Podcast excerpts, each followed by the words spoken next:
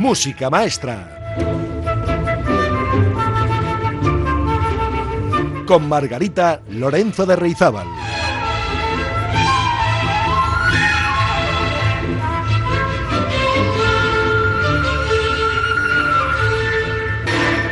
Hola amigas y amigos, muy buenas, ¿cómo estamos? Yo espero que muy bien, ya cerquita, cerquita del verano. Bueno, hoy celebramos el programa número 148 de Música Maestra. Y este año 2023 hemos dedicado algunos programas a recordar algunas efemérides importantes en el ámbito de la música clásica y hoy vamos a continuar repasando algunas de las celebraciones de las principales efemérides musicales de 2023 que nos han ido quedando en el tintero. Este año es especialmente rico en el recuerdo a personalidades españolas con los centenarios de Alicia de la Rocha, Victoria de los Ángeles, y los 100 años transcurridos, por ejemplo, desde el fallecimiento de Tomás Bretón. Este año también se cumplen 50 años de la desaparición de Pau Casals, así como 5 del fallecimiento de Montserrat Caballé en octubre de 2018. También en el apartado del repertorio es reseñable el retablo de Maese Pedro de Falla, que en el mes de junio cumplirá el primer centenario de su estreno este mismo mes. En el plano internacional destacan los centenarios de Gheorghi Ligeti, así como de la soprano María Calas. Igualmente sobresalen el 150 aniversario del nacimiento de Caruso y en febrero ha sido el aniversario del nacimiento de Max Reger, y de Rachmaninoff en abril, entre otros importantes compositores e intérpretes de fama internacional. Pues vamos a ver si nos da tiempo a visitar alguna obra o autor citados a lo largo de este programa de hoy. Hoy programa 148 de Música Maestra. También es nuestra efemérides. Dentro de dos semanas, que serán los 150 programas y lo vamos a celebrar con un sorteo de una cena para dos personas en el precioso y coqueto restaurante La Terraza de Luisa, en Alameda Mazarredo, muy cerquita de la emisora, nuestra emisora y la de ustedes, Radio Popular Ri Ratia. Para participar en este fantástico sorteo, solo hay que enviar a través del WhatsApp un mensaje de texto con su nombre y apellido antes del miércoles 21 de junio próximo a las 12 del mediodía. Miércoles 21, es decir, tienen ustedes casi, a ver, dos semanas para enviar su mensaje. El teléfono de WhatsApp es 688-713-512. Y no les voy a hacer ninguna pregunta para este sorteo, ni les pongo ningún reto solo dejen su nombre y apellido.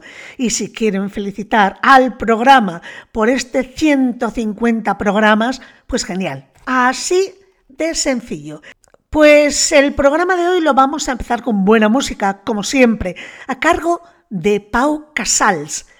El 22 de octubre de este año se cumplirán 50 años de su fallecimiento. Fue uno de los músicos españoles más destacados del siglo XX. De padre catalán y madre nacida dentro de una familia de catalanes indianos en Puerto Rico, Casals es considerado uno de los mejores violonchelistas de todos los tiempos. Una de sus composiciones más célebres es el himno de las Naciones Unidas, conocido como el himno de la paz, compuesto mientras residía en Puerto Rico y donde también habían residido otros españoles renombrados internacionalmente como Juan Ramón Jiménez y Francisco Ayala. Casals fue un magnífico director de orquesta y notabilísimo compositor. Vamos, que fue un artista completísimo con una disciplina férrea y una gran dedicación. Además de destacar como intérprete, Casals también fue reconocido por su activismo en la defensa de la paz, la democracia, la libertad y los derechos humanos, que le valieron prestigiosas condecoraciones, como por ejemplo la Medalla de la Paz de la ONU y ser nominado al Premio Nobel de la Paz. Pues comenzamos hoy este programa con Pau Casals al violonchelo interpretando el canto de los pájaros. Música, Maestra.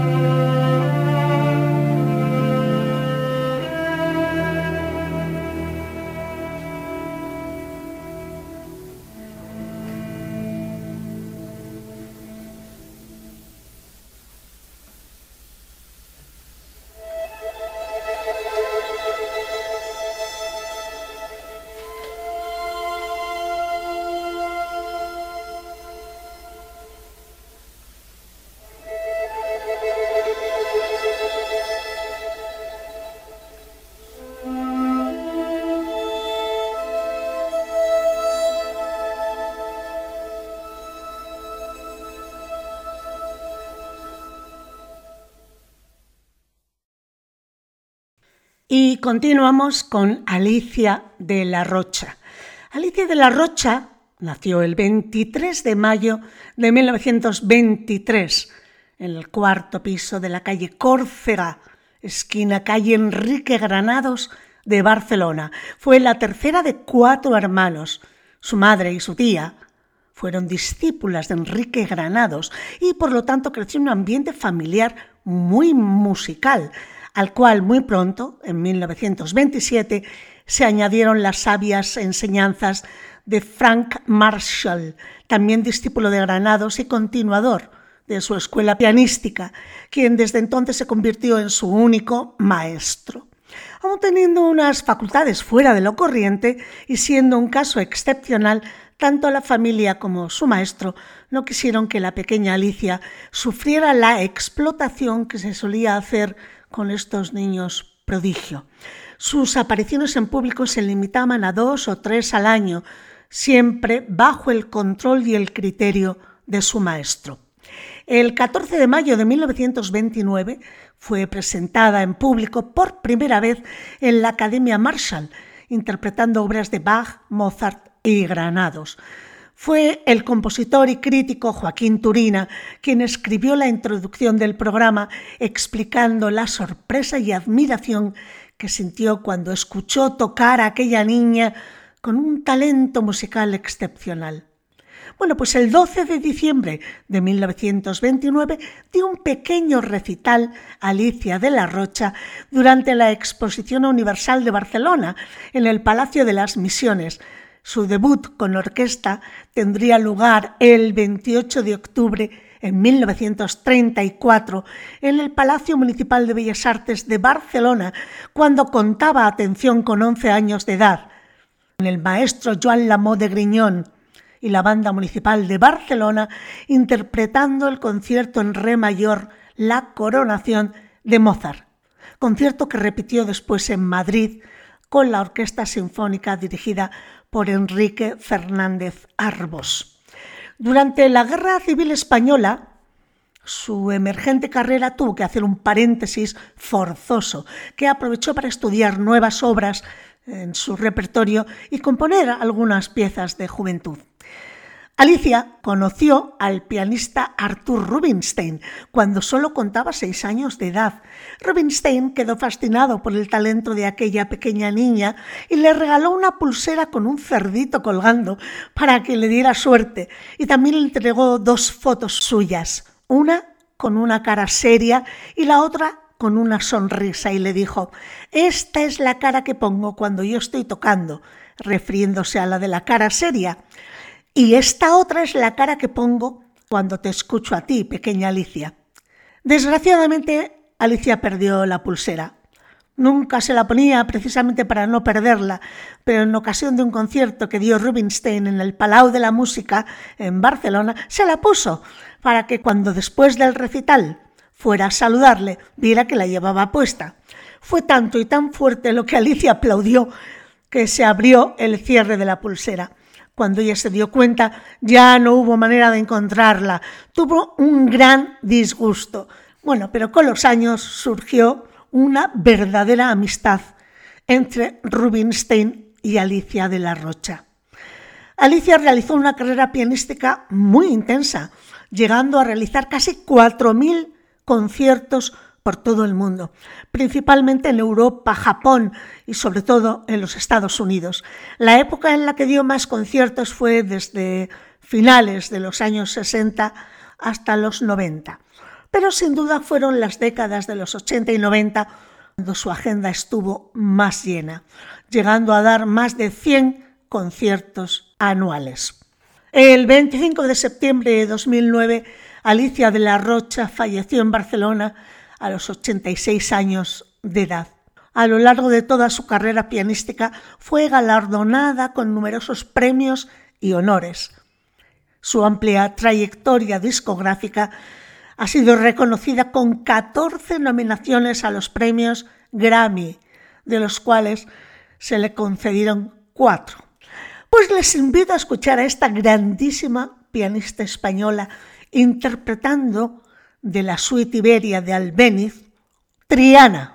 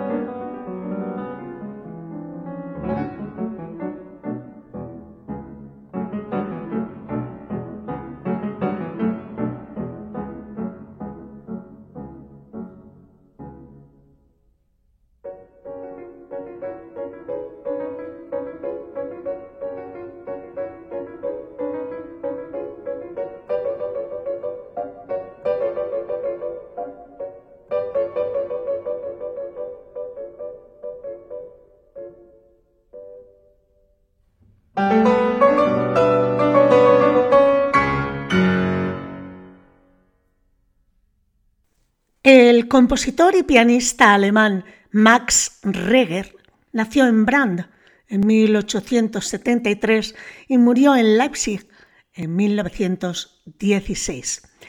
Hijo de un maestro, estudió primero en Baden, después en Sonderhausen con Hugo Riemann en Wiesbaden, donde pronto consiguió un puesto de profesor en el conservatorio. Pasó después a Múnich en 1901, donde obtuvo gran éxito como pianista, pero también mucha oposición por sus ideas innovadoras. Max Reger supo penetrar en lo íntimo de un tema. Les he dicho que fue nombrado profesor de conservatorio, pero después fue nombrado profesor de composición en el Conservatorio de Leipzig en 1907. Reger se dedicó a la música coral y orquestal y escribió una serie de motetes para la iglesia de Santo Tomás y las famosas variaciones y fugas sobre un tema de Hiller Opus 100. No olvidó, sin embargo, la música de cámara y la vocal. Retirado a Jena en 1913, Reger murió inesperadamente de un ataque al corazón. Vamos a escuchar de Max Reger la suite para viola solo en sol menor, opus 131, concretamente el primer movimiento molto sostenuto, a cargo de la violista Tabea Zimmermann.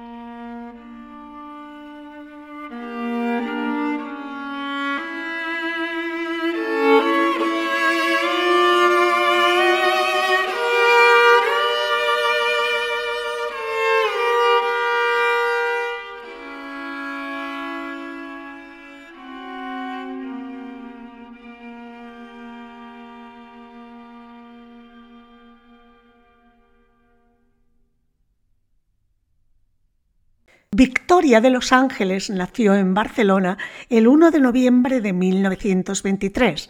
Su padre, de origen andaluz, era el bedel de la Universidad de Barcelona y residía allí con su familia, su esposa y sus tres hijos. Las aulas vacías de la universidad y la sala del Paraninfo, donde podía tocar el piano, fueron el entorno cotidiano de la infancia y juventud de la cantante. En su adolescencia, Victoria de los Ángeles cultivó su temperamento artístico de manera autodidacta. Tras la Guerra Civil Española, ingresó en el Conservatorio del Liceo, donde la escuchó por primera vez la cantante y profesora Mercé Plantada, y realizó sus estudios musicales con la mecha soprano Dolores Frau y el guitarrista Gracia Tarragó. El 20 de diciembre de 1940 participó en el programa Concursos Vivientes de Radio Barcelona y ganó el concurso cantando Mi chiamano Mimi de la Bohème de Puccini y Un bel di vedremo de Madame Butterfly dos roles que le acompañarían después durante toda su vida. El premio era precisamente interpretar la Bohème en el Teatro Victoria de Barcelona. Así empezó la carrera concertística de Victoria de los Ángeles y durante este periodo, cuando también entró en contacto con el conjunto instrumental Ars Música que dirigía Josep María Lamaña y que formó su visión musical, ya que de manera precursora ponía foco en la música antigua, concretamente en el repertorio de los siglos XII al XVII. Bueno, pues con esta agrupación musical, Victoria de los Ángeles, curiosamente, nunca participó como solista vocal, sino como flautista. Bueno, Bárbara Hendricks ha dicho de ella que fue un ejemplo de amor. Decía, yo no habría llegado hasta aquí sin haber escuchado su delicada música. Todos somos lo que somos gracias a ellas. Jaume Aragal decía, es una figura irrepetible que marcó una época en el mundo de la ópera y del canto, pero fue también una persona exquisita, desbordante en sencillez y humanidad, que llevaba su maestría el talante de una antidiva. También Jesús López Cobos dijo de ella que era una cantante impresionante por su gran musicalidad y por su timbre nítido y mediterráneo. También mi maestro Joaquín Achúcarro ha dicho de Victoria de los Ángeles que es una de las dos mejores sopranos del siglo XX y añade la otra que la elija cada uno. Montserrat Caballé también dijo de ella que era la gran imagen a seguir para desarrollar una carrera musical. Este ideal es el de una de las personas más sencillas, buenas y sinceras en el terreno personal y con una musicalidad y dicción perfectas en el musical. También Plácido Domingo dijo de ella que era un ángel, una voz maravillosa, con gran musicalidad y también un gran ser humano, que llevó el nombre de España muy alto por todos los escenarios. Bueno, no quedará ya más que escucharle, escuchar a Victoria de los Ángeles. Les invito a degustar la canción La Paloma de Iradier en la orquestación de Gamli con la Sinfonía de Londres y Rafael Fribeck de Burgos a la batuta.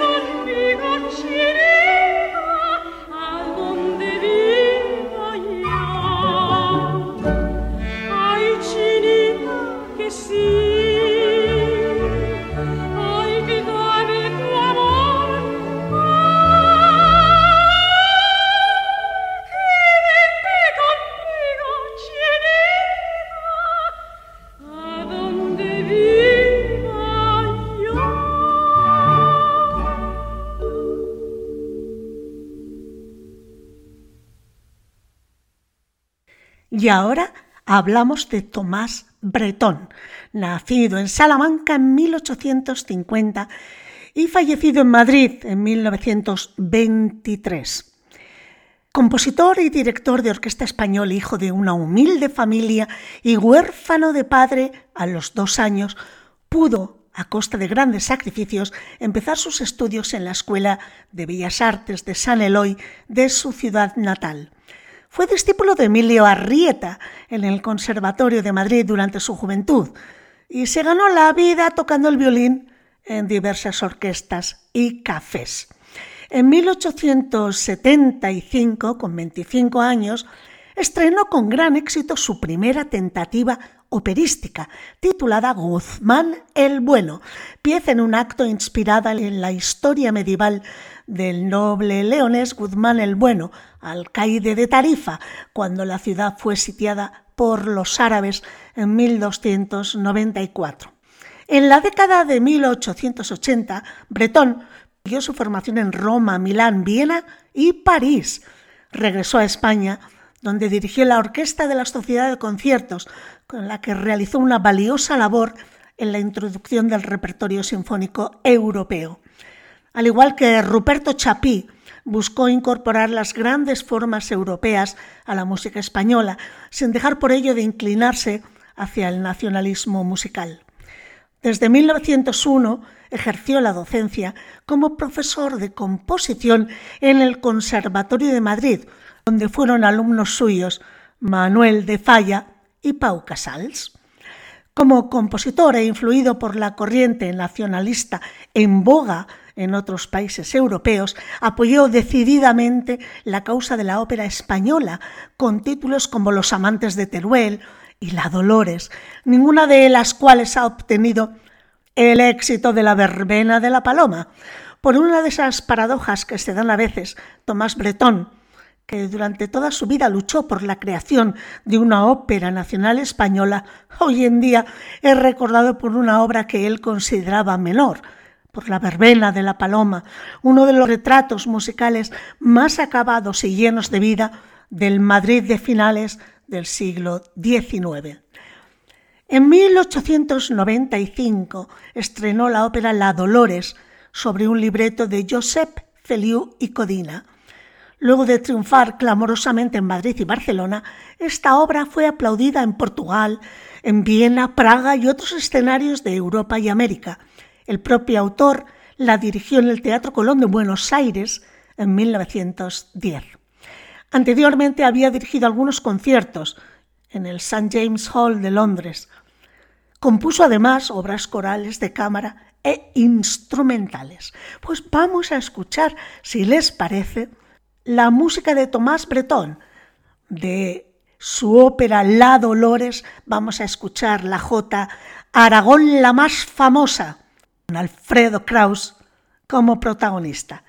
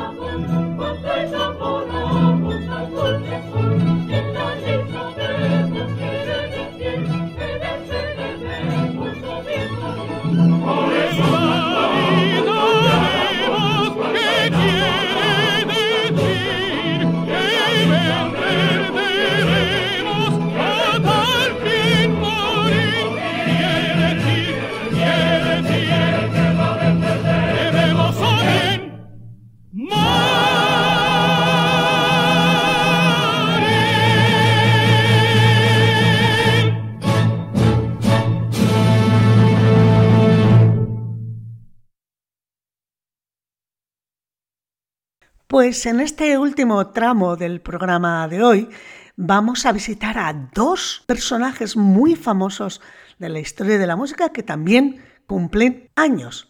Tenemos primero a Enrico Caruso, es el 150 aniversario de su nacimiento. Enrico Caruso nació en Nápoles en 1873 y murió en la misma ciudad en 1921. Como saben, Enrico Caruso fue un tenor italiano considerado el mejor de su época y uno de los más grandes de la historia.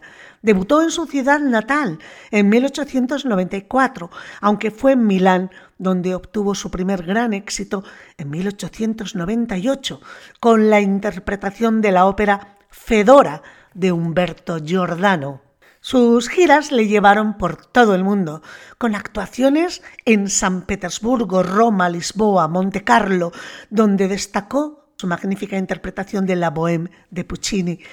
Con su fama ya firmemente afianzada, debutó en 1902 en el Covent Garden de Londres con Rigoletto de Verdi, ópera que también interpretó en el Metropolitan Opera House de Nueva York en 1903 un extraordinario éxito. La belleza y la fuerza de su voz le ganó al público del Metropolitan. Su carácter alegre y extrovertido, su talento dramático en el escenario y una voz de tenor casi perfecta, con una potencia soberbia, hicieron de él uno de los tenores más aclamados de la historia y también el mejor pagado de su tiempo. Contribuyó grandemente a su popularidad la difusión a través del fonógrafo de sus interpretaciones. De hecho, Caruso fue el primer tenor que efectuó grabaciones, lo cual supuso el inicio de un nuevo fenómeno de masificación de la música. Cantó por última vez el 24 de diciembre de 1920 en Nueva York, otra vez en el Metropolitan. Treinta años después, el cineasta estadounidense Richard Thorpe llevó su vida a la gran pantalla y correspondió al actor Mario Lanza encarnar al tenor italiano en la película que lleva el nombre El Gran Caruso, 1951. Pues les invito a escuchar a Enrico Caruso en una grabación obviamente histórica, cantando el O Sole Mio de Di Capua.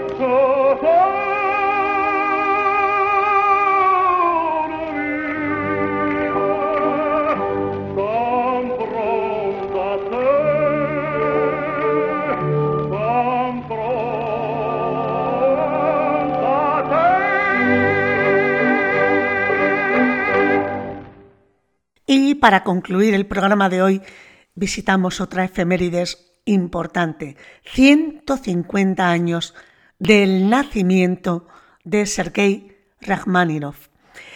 Nació en Onega en 1873 y murió en Beverly Hills en 1943.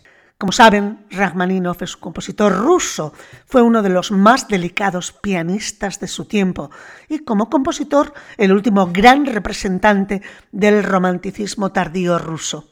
Hijo de un capitán de la Guardia Imperial y descendiente de una familia noble, Sergei inició sus estudios de piano en el Conservatorio de San Petersburgo a los nueve años y tres años después fue aceptado en el Conservatorio de Moscú por Zverev. Tiene el nombre este profesor similar al del tenista. Bueno, junto con otros dos alumnos aventajados, estuvo durante cuatro años en casa de Zverev, donde la rigurosa disciplina y la práctica supervisada dieron como resultado un destacadísimo progreso técnico. Siendo todavía estudiante, Rachmaninoff escribió las piezas para piano Opus 3, a las que pertenece el famosísimo Preludio en Do sostenido menor. También, en su época estudiantil, compuso su ópera en un acto al eco, que le valió la medalla de oro y fue representada con gran éxito en el Teatro Bolshoi en 1893. A partir de ese año, precisamente, fue profesor de piano en la Escuela María de Moscú, actividad que abandonó para dedicarse a su carrera de virtuoso del piano. En este periodo compuso su primera sinfonía, eh, que fue un desastre eh, el día de su estreno, bajo la dirección, por cierto, de Alexander Glasunov, y provocó las críticas de César Cui y de la prensa de San Petersburgo. Esto marcó al músico durante varios años. Como resultado de ello, no volvió a componer hasta 1900. Sin embargo, durante esos años reapareció como director de ópera al hacerse amigo del bajo Fyodor Chaliapin, con el que posteriormente trabajó en giras de recitales. Juntos visitaron Italia y allí Rachmaninoff empezó a componer la que sería una de sus obras maestras y la más popular, el segundo concierto para piano, la que un jurado compuesto por Rimsky-Korsakov, Anatoly Liadov y Glasunov le concedió un premio en 1904. Pero hacia 1906 los acontecimientos políticos y sociales de Rusia empujaron al músico a buscar asilo en Alemania. Se dedicó a la composición. Rachmaninoff dejó definitivamente su país en 1917 tras la Revolución de Octubre para vivir durante algún tiempo en Escandinavia. Posteriormente residió en París, Suiza, y finalmente en los Estados Unidos de América, donde se estableció en 1935, dedicándose sobre todo a su carrera de intérprete, hasta que murió en California, en Beverly Hills, el 28 de marzo de 1943. Por cierto, su música fue prohibida entre el 31 y el 35 por las autoridades rusas como resultado de las críticas que Rachmaninoff había dirigido al régimen soviético. Les invito a escuchar el preludio en do sostenido menor de Rachmaninoff.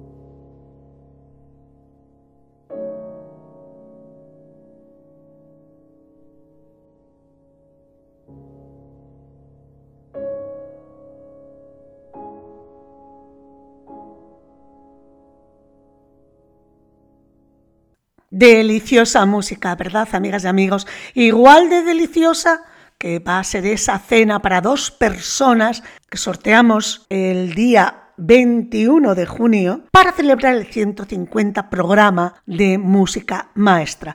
Solo tienen que llamar al 688-713-512 y dejar un mensaje de texto con su nombre y apellido y si quieren pues feliciten al programa.